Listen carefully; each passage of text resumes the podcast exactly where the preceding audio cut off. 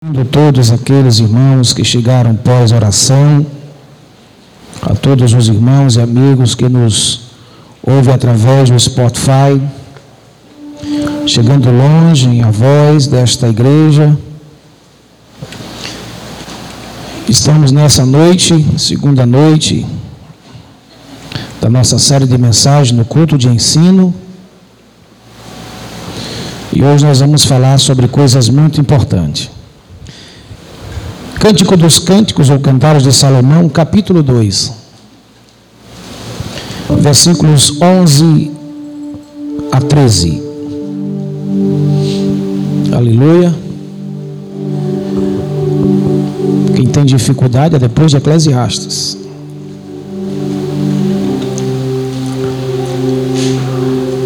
Eu queria que você gravasse bem na sua mente, no seu coração essa mensagem, esse texto, para que todos sejam edificados em Cristo Jesus. A todos os amigos e irmãos que nesta noite nos visitam, sejam bem-vindos, se sinta abraçado por esta congregação, por este ministério, por todos nós. É uma honra, uma satisfação receber todos vocês. Queria pedir que os homens, por gentileza, ficassem perto de sua esposa, seus filhos, já que é um culto com uma série voltada para a família, eu queria que você estivesse perto. É uma dinâmica que a gente sempre tem de estar perguntando e olhando, e isso é bom e é para o seu crescimento. Quem achou, diga amém. Olha e vê que o inverno já passou, a chuva cessou e já se foi.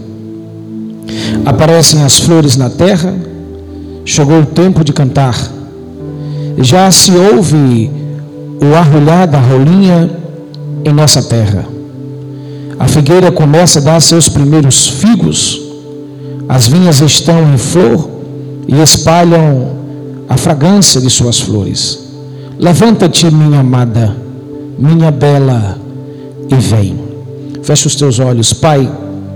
Mais uma vez, nos encontramos diante da tua palavra e somos carentes do teu espírito, da tua voz, da tua direção e do teu toque. Eu lhe convido nesta noite ao Espírito Santo a tocar em nossa mente, em nosso coração, em todo o nosso ser, que venhamos ser preenchidos respondidos, edificados plenamente pelo teu poder. Faça coisas grandiosas no nosso meio. É o que eu te peço no nome de Jesus. Amém e amém. Tome seu assento. Glória ao nome do Senhor. Repita comigo o tema desta noite: as quatro estações de uma família. O livro de Cantares é uma carta poética de amor, expressa do marido para com a sua esposa ou da sua esposa para com o seu marido. E ela nos traz uma inspiração profunda para toda a família não apenas para um casal, mas para os filhos, para os netos. Ela aponta-nos na direção de sermos uma família abençoada em todas as fases. O texto que nós lemos, os versos 11 a 13, nos revela justamente estas quatro estações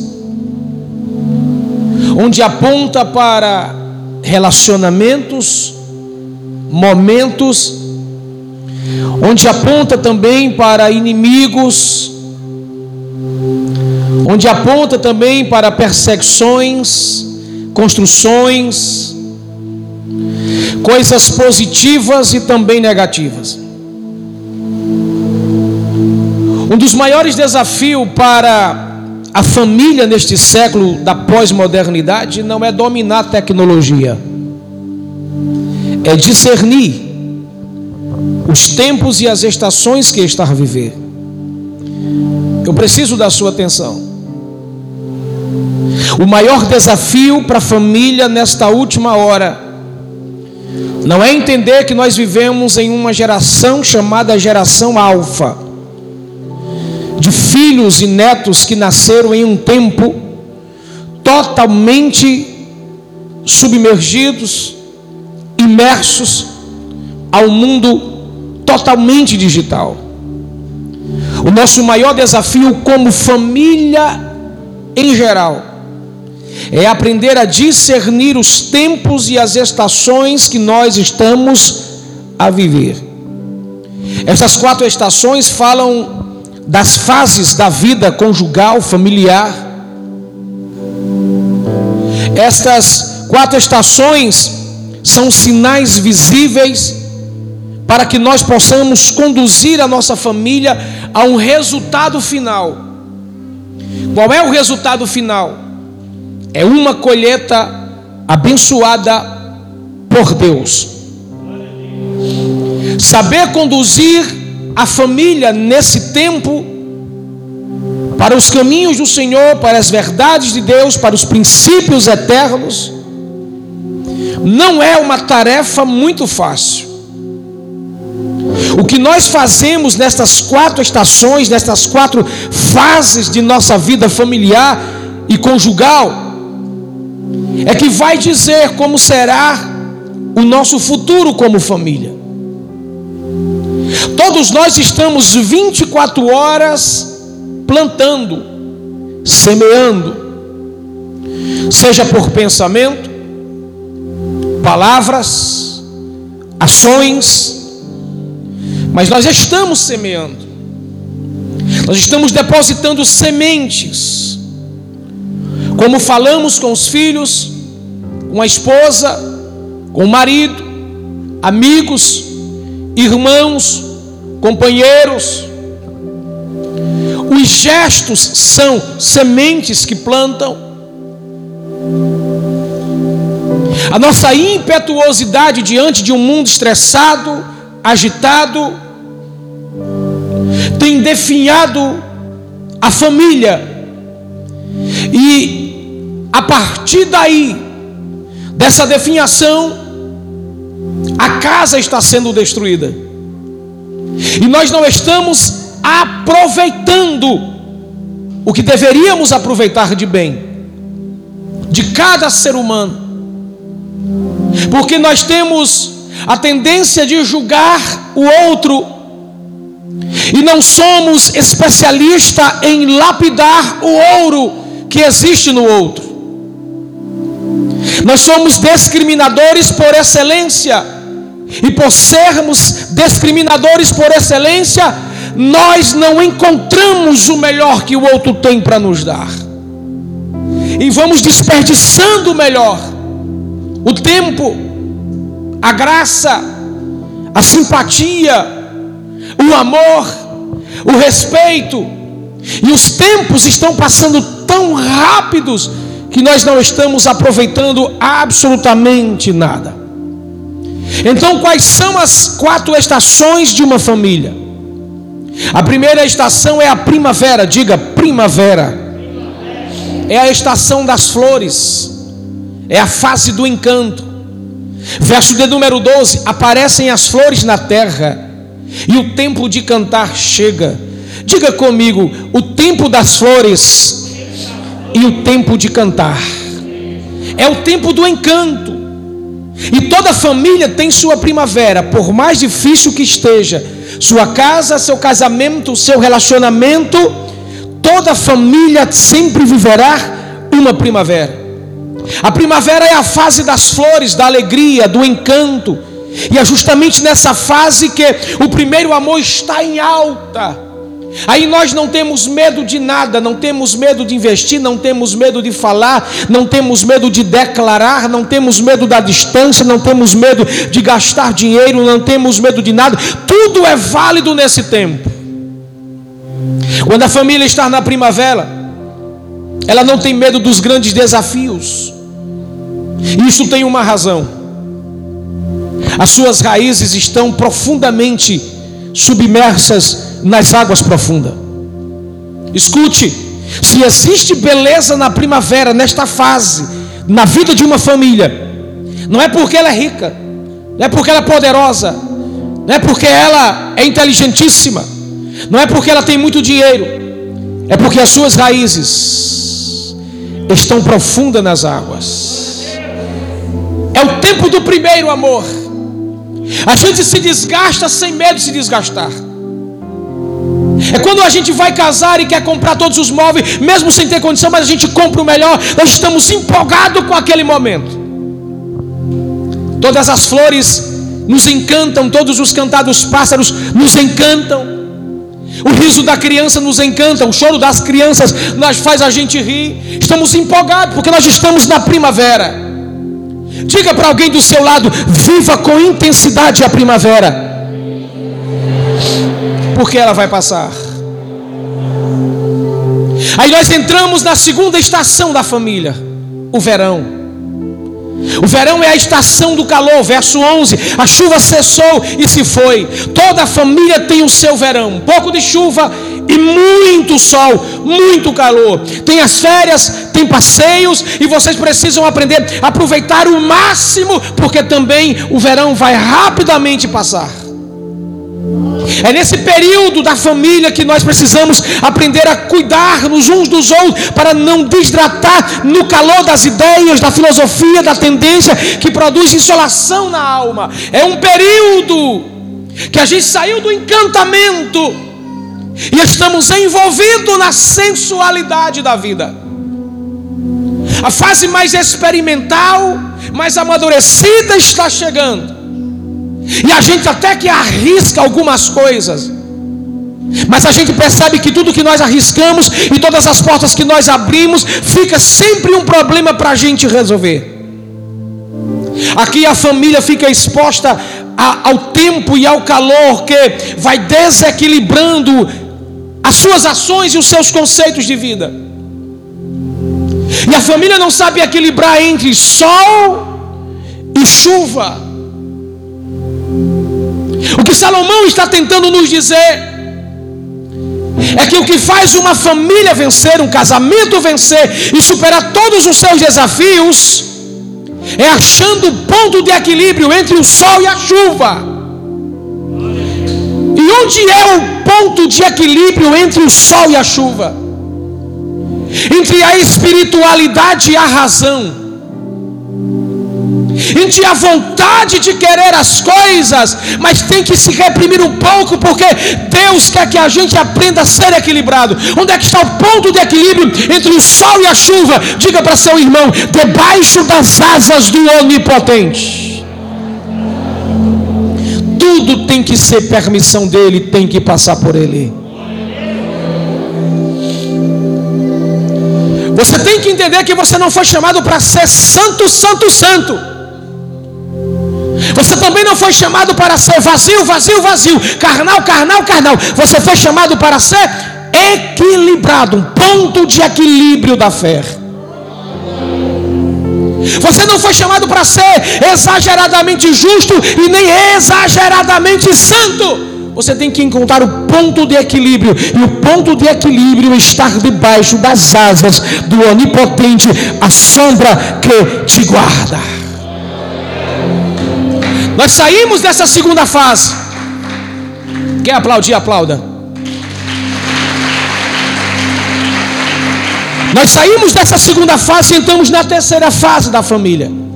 Ou na terceira estação da família. Diga outono. A estação dos frutos. O verso 13 diz: A figueira já deu seus figos, eles estão verdes. A vide e a flor exalam seus aromas. O que Salomão está querendo nos dizer é que toda família tem o seu outono, tem o tempo do cumprimento das promessas, das conquistas, das vitórias e dos prêmios. É nesse período que a família está celebrando, já enxugou as lágrimas dos muitos choros, do sofrimento, e agora está sorrindo. Já passou a noite escura. E chegou o dia em que os raios do sol vibram diante de nós, nos dando alegria. Deus é justo. Deus é tremendo. A sua justiça é tão perfeita que se encaixa em sua santidade e soberania. Porque Deus não quer que você morra sofrendo a vida toda. Ele é o Deus que faz você andar sobre as águas. Ele é o Deus que derruba e quebra todos os seus inimigos. Ele é o Deus que faz recuar todos os seus perseguidores. E por mais que você esteja vivendo um momento difícil na sua história, diga para seu irmão: tem um outono para a sua história, tem um outono para a sua vida. O tempo da vitória, o tempo da promessa, o tempo da conquista, o tempo do prêmio. Deus, Ele é justo nisso. E talvez você esteja vivendo uma estação muito dura, difícil, que você olha de um lado para o outro e parece que não tem saída. Se você é profeta comigo nessa noite, diga para pelo menos umas 50 pessoas neste lugar. Se você tem coragem como voz de profeta, se prepara porque tem um tono para você. Se prepara porque tem um outono para você. Se prepara porque tem um outono para você.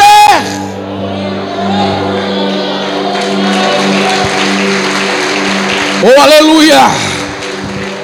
Quando a família chega no outono, os seus celeiros estão transbordando, a sua mesa está adornada, linda como essa.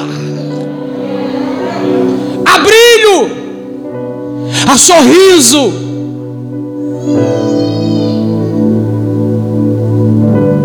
Olha para mim, por favor. Grave o que eu vou te dizer agora muito mais tem Deus para te dar do que o diabo para tomar.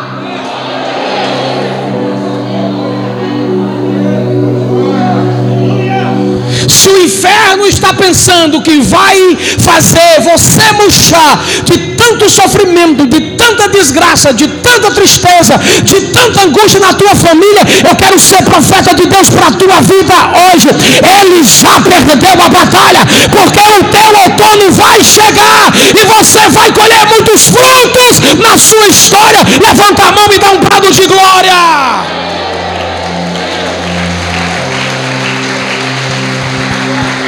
Quer ver se o outono chegou na vida de alguém? Olha para a mesa dele. Olha para os celeiros. Olha como é que está o transbordar da sua vida familiar. A sua casa pode não ter requinte, mas se tem uma mesinha velha de quatro cadeiras e em cima dela tem muita comida, o outono está aí. Você pode não ter caviar com rapadura para comer, mas se tiver farinha, vai dando glória porque Deus está nesse negócio. A quarta estação para a gente ir para a mensagem é o inverno. Esta é a estação da chuva, verso 11. Passou o inverno, a chuva cessou. Toda família tem seu inverno, e aqui eu lhe chamo a atenção para isso. Este inverno é o tempo de frieza, de chuva, de tempestade, de noites intensas, de nuvens escuras. É nesse inverno que a família enfrenta os perigos da frieza espiritual, emocional, o egoísmo, individualismo e o silêncio. O inverno tende a deixar a família triste por causa das nuvens negras que esconde o sol de brilhar sobre você. É a fase da desmotivação. Quando vai chover, o que é que acontece? As nuvens fecham o tempo. É natural, vindo com as nuvens fechadas, o vento frio, assustador. E parece que coloca todo mundo para debaixo de alguma coisa, para um abrigo, para um lugar. E aquele sentimento de chuva, o cheiro da chuva e do vento, parece que nos entristece.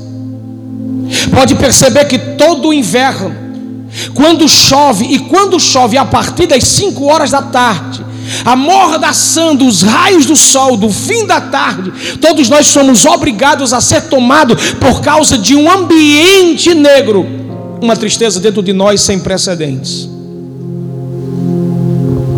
O grande perigo do inverno não é a chuva nem a tempestade, mas é onde e como você se abriga. É onde você está.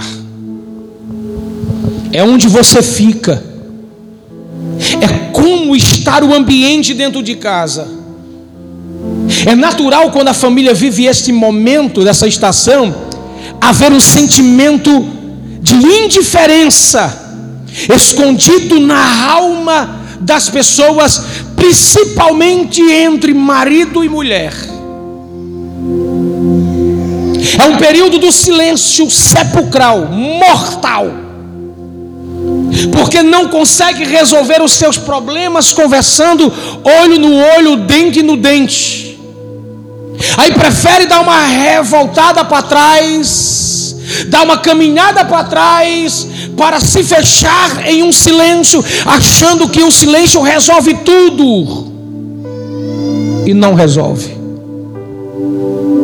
O silêncio de Davi fez com que o filho dele morresse, fazendo com que ele se transformasse, transformasse em um pai altamente relaxado com seu filho. A Bíblia diz que o seu filho Absalão, no original é Absalom, pai da paz Queria conversar com o pai, pai, eu quero, pai, eu quero conversar, pai, pai, eu quero conversar. E Davi, ocupado com muita coisa, dizia: Eu não tenho tempo, eu não tenho tempo, eu não quero te ver, não tenho tempo, não quero te ver, não tenho tempo, eu não quero te ver, eu não quero resolver. E quando ele recebeu a última notícia do seu filho, num caixão. Aí ele pega as flores debaixo do braço e corre para o funeral e chega lá, grita, espernia, baba e começa a gritar: Absalom, Absalom, meu filho, Absalom. E Absalom não pode mais ouvi-lo. Porque o inverno se instalou na vida de Davi. E ele não foi capaz de discernir esta estação dentro de casa. Por causa do ímpeto de suas conquistas, ele foi conquistando. E teve uma mulher altamente abusada, chata, ignorante, chamada de Mical, a invejosa. Por ele não entender este ambiente, esta estação, ele conquistou o reino, ele conquistou vitórias consagradas. Davi criou um monumento e colocou lá dentro todas as armas de guerra que ele conquistou ao longo da vida. Todas as vezes que ele queria entender quem era Deus na vida dele, ele ia para o arsenal de armas que ele tinha montado para ver a grandeza de Deus, mas quando ele olhava para sua casa, ele via sua casa arruinada. Porque não adianta matar gigante, leão, urso, se a tua casa está falida. Pode ser chamado de rei, o homem segundo o coração, mas foi um péssimo pai e um terrível marido. Porque o inverno se instalou. E ele não soube viver este momento em sua vida e em sua história. O grande perigo do inverno não é as águas impetuosas, não é os relâmpagos, os trovões, não são as tempestades, é onde como você estar abrigado. Então cuidado quando chegar o inverno na sua casa. É preciso vencer toda a frieza, indiferença deste inverno. Quem entendeu até aqui, diga amém. Agora vamos para a mensagem. Quarto conselho para nós vivermos as estações da nossa família com sabedoria. Primeiro conselho, diga em alto e bom som: se preparar, se preparar. para o inverno. Eu aprendi isso com os meus pais. Eu sou de uma região do Rio Grande do Norte serrana, de muita chuva, de muito frio. Eu trago na minha lembrança e no meu coração os dias sombrios de inverno. E é interessante que eu aprendo, quando o inverno for aparecer, ser à frente do tempo. E foi isso que Salomão disse em Provérbios 31 para uma mulher: a sábia que edifica a casa, é aquela que está à frente do tempo. Olha para mim, ela faz a leitura do tempo e ela entende inverno. E eu recordo isso da minha mãe e do meu pai. Quando ia chegando o período de inverno, e nós estávamos nos alimentando, batia aquele ventinho frio, com aquele cheiro de chuva, e meu pai dizia: Chegou o inverno. A minha mãe dizia: Vem muita chuva. Aí eu percebia uma coisa interessante: é que todo inverno tem um prenúncio de que está chegando.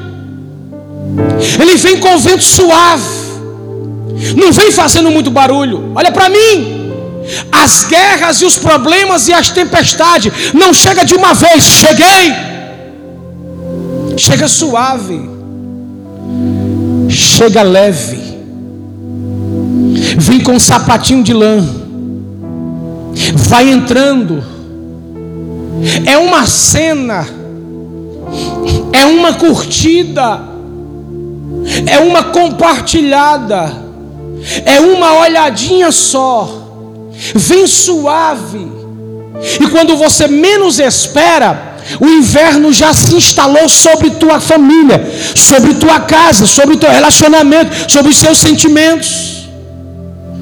Então o conselho é: se prepare para o inverno. O que isto quer dizer, pastor? É preciso preparar celeiros, é preciso olhar para o telhado, é preciso separar roupas corretas, é preciso ficar perto da família. Por ser de uma família simples, minha mãe corria e disse: já tenho que preparar as capas, os casacos, tudo. Meu pai dizia: é tempo de pegar a escada e subir no telhado para ver as goteiras. É tempo de estar juntos e não separados. É tempo de, de dar as mãos. É tempo de se aquecer juntos. É tempo de olhar os problemas que estão chegando e tentar resolvê-los juntos. Diga para teu irmão: é tempo de dividir as contas, as cargas, os pesos, as dores, as perturbações. É tempo de dividir. Não pode ficar só para um, tem que ficar para o outro também. Tem que ser no meio. Se existe casamento, é porque os dois são um. Então o peso é para os dois dividir. Tudo é em dois para a família. Senão os filhos vão sentir.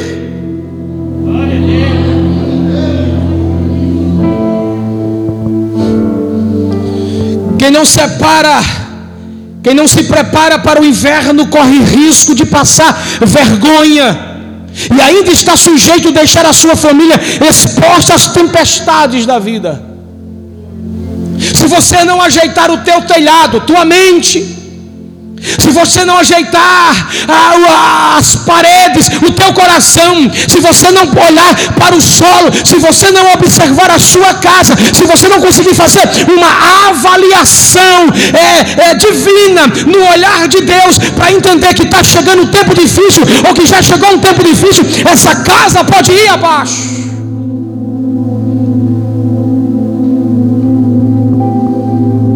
Se prepare para o inverno prepare para o inverno. A mulher ela tem uma sensibilidade mais do que os homens de perceber o ambiente e as questões. Ela sabe quando estão olhando para o seu marido, ela sabe quando estão olhando para os seus filhos, ela sabe quando estão olhando para ela. A gente, homens, nós somos, desculpa a expressão, nós somos meio, meio que arigó com essas coisas. É, verdade, minha irmã.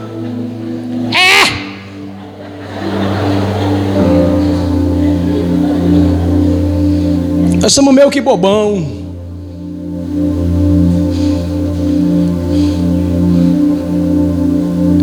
É tempo de você observar os tempos e se preparar para o inverno.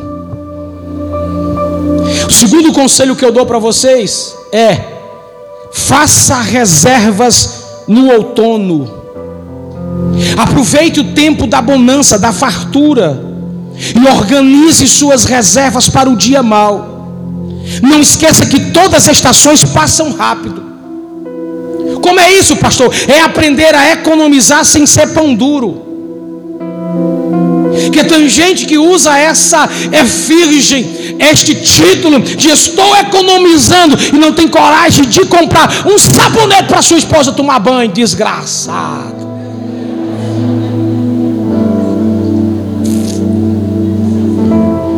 Porque sabe como é. Eita Deus. Escute. Você precisa, homem e mulher, ser sábio para viver na fartura e gastar com aquilo que vale a pena. Vou dizer de novo: nós precisamos ser sábios na fartura e gastar com aquilo que vale a pena. Quem está perto de você é a sua família? Sim ou não? Então diga aí para ela: vale a pena gastar com você.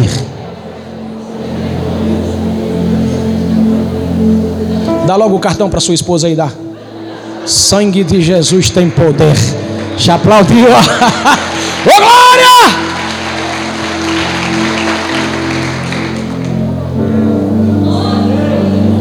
As mulheres nem deram glória, né? Agora não falo mais não. Não dei mais não, irmão. Guarda esse negócio.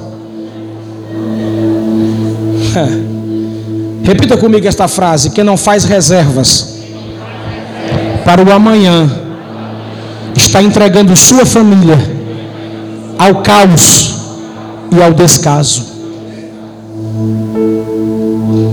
Porque amanhã sua família vai precisar. E você tem que guardar, equilibrando, para quando sua família precisar amanhã você ter algo para oferecer. O terceiro conselho que eu te dou é invista na primavera. Pode repetir? Invista. Diga, investir na primavera. Não existe casamento, família, relacionamento duradouro, feliz, sem o toque do romantismo, sem o cuidado, do carinho, das flores, do elogio. Está no texto. Isso aqui é o ornamento da família. A falta do cheiro das flores, do toque das rosas, gera morte na família. Quando não existe esse detalhe, escuta o que eu vou te dizer: toda indiferença se instala, frieza se instala, estupidez se instala, egoísmo instala, e isso é um sintoma visível da falência do amor. Sinceramente, só para os homens, eu quero ouvir só a voz dos homens, só os homens que ainda cultivam o romantismo, levanta a mão e diga eu. Hum. Não foi hipocrisia, não, né? Você ainda leva café na cama? Não, misericórdia. Aquela irmã está tribulada. No final, vamos orar por ela, expulsar todos os demônios de revolta dela.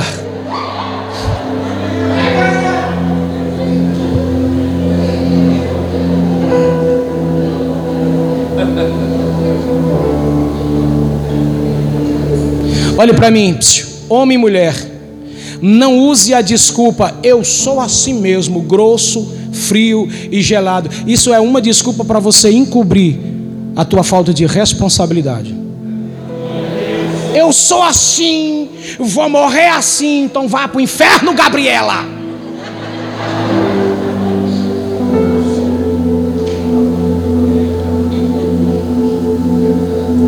Irmãos, Deus nos chamou para o seu reino para nós sermos diferentes.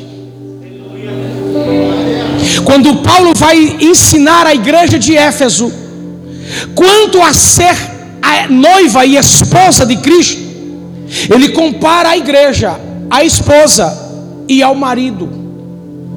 O que Paulo está querendo nos dizer, trazendo para esta mensagem, é: nós temos que aprender a mudar. Se nós quisermos que o nosso casamento, a nossa família, seja abençoada por Deus. Mas, pastor, eu nasci assim, eu sou truculento, velho, zangado, rabugento, chateado, indiferente, egoísta, parecido com meu pai, pois hoje vai ter sessão de descarrego para orar por você, para esse tempo sair de você.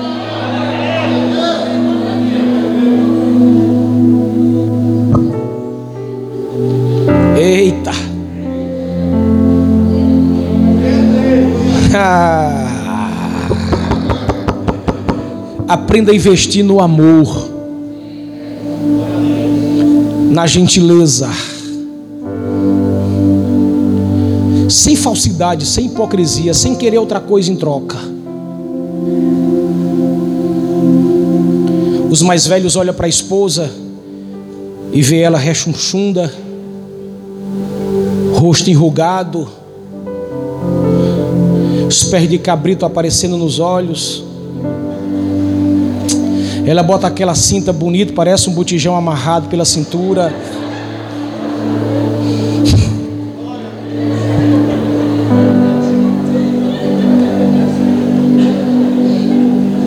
Misericórdia. Ao cabra engorda.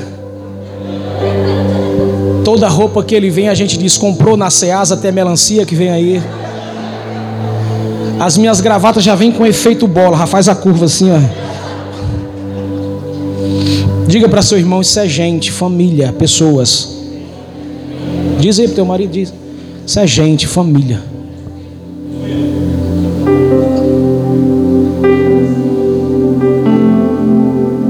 Às vezes a gente não sabe nem profetizar no vale. A gente olha para o vale de ossos mortos dentro de casa, marido, mulher e filhos, e a gente não tem coragem de dizer em nome de Jesus. Às vezes a gente não diz nem com a gente olhando para o espelho, porque a nossa autoestima está ó, destruída. E se você não investe em você, fica até difícil investir no outro. Porque todo resultado de não investir no outro é o resultado quando você olha para o teu espelho. Até tem gente arrumadinho, ajeitadinho, que quer despertar alguma coisa. Mas o outro continua no mesmo, na mesmice, porque não aprendeu a investir na primavera. Então pare de usar essa desculpa, eu sou assim mesmo, para encobrir a sua negligência com a sua casa, com os seus filhos. Você diz para os seus filhos que ama? Vocês pedem desculpa para os seus filhos, pede perdão para os seus filhos? Os seus filhos veem esse exemplo em você e pede desculpa para você, pede perdão a você.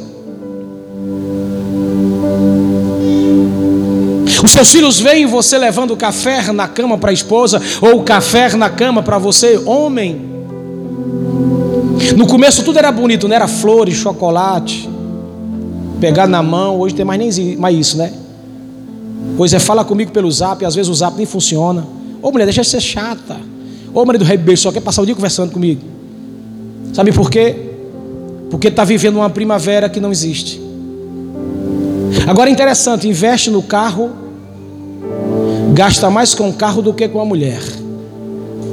Seu carro é mais limpo do que qualquer outra coisa. É mais cheiroso do que a casa, do que poderia dar um perfume chique para ela. O seu carro é todo atapetado, todo chique, e os seus filhos parecem uns espantalhos.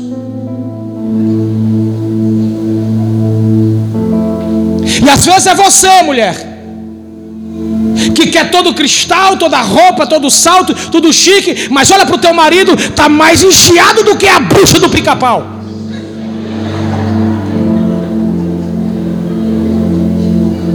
Olha para os seus filhos, parece a cara da desgraça. Porque não tem mais graça, não tem mais romantismo, não tem mais cuidado, não tem mais gentileza não tem mais eu te amo, e às vezes a gente fica achando chato os jovens naquela flor de investimento, chamando de vida, meu amor, minha querida, minha princesa, disso e daquilo, e a gente às vezes fica, sabe, chateado com aquela coisa, sabe por que ficamos? Porque perdemos o encanto, e dizemos, isso é besteira. Alguém está vivo aí, diga amém. Aprenda a investir no amor. Saia daqui hoje e compre, nem fez uma banda de uma cocada na, na irmã que vende ali.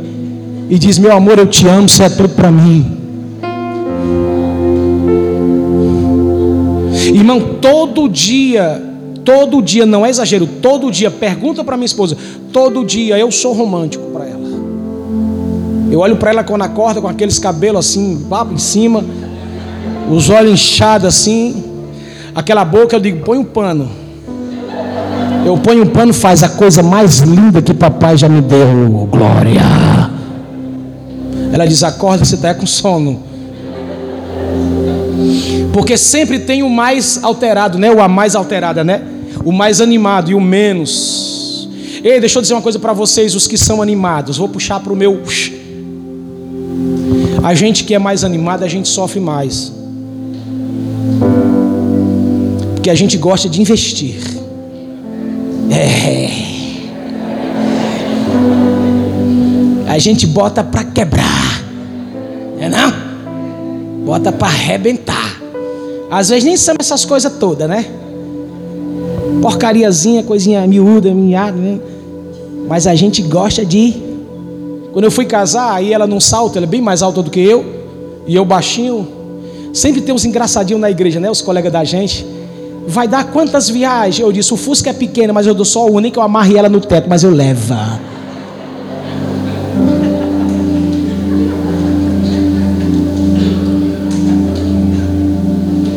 Diga para a pessoa do seu lado: aprenda a investir em mim.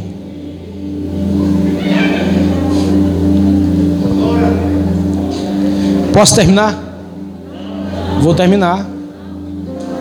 Quarto e último conselho que eu vou dar para vocês como família. Priorize a sombra de tua espiritualidade. Preste atenção que Deus está ensinando para vocês. Se prepare para o inverno, faça reservas no outono, invista na primavera e, em quarto e último lugar, priorize a sombra da sua espiritualidade. Nós vivemos em uma geração que supervaloriza o calor das emoções, das novidades, da facilidade, onde tudo é normal. Pastor, hoje tudo é normal. Vai nessa para tu ver. Então, cuidado com a negligência dos prazeres fáceis. Olha para onde é que tu olha, cara. Você e a esposa estão deitados, em vez de estar tá batendo um papo, curtindo a vida, namorando, está um de um lado, outro do outro, se é que ainda tem cama, com o celular na mão, olhando o que não é para olhar. Eu quero ver a da glória agora. Cuidado com as prioridades que não tem Deus.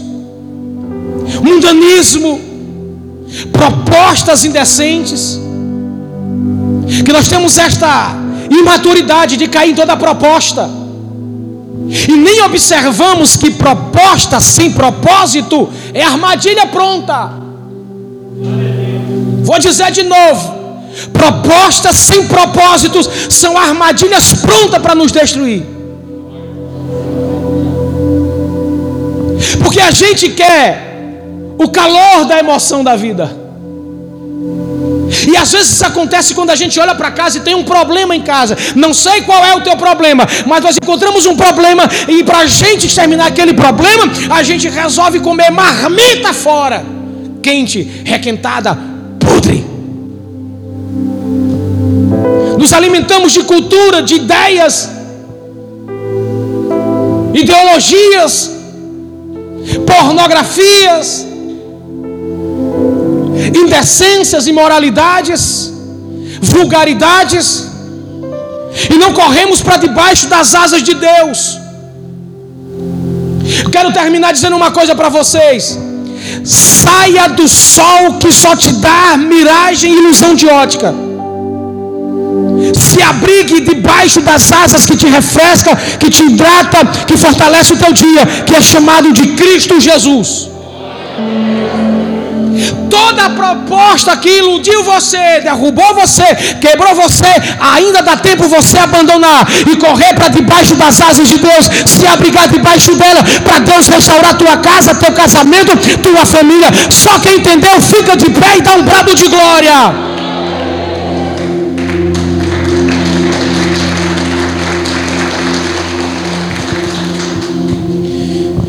Estação você está vivendo?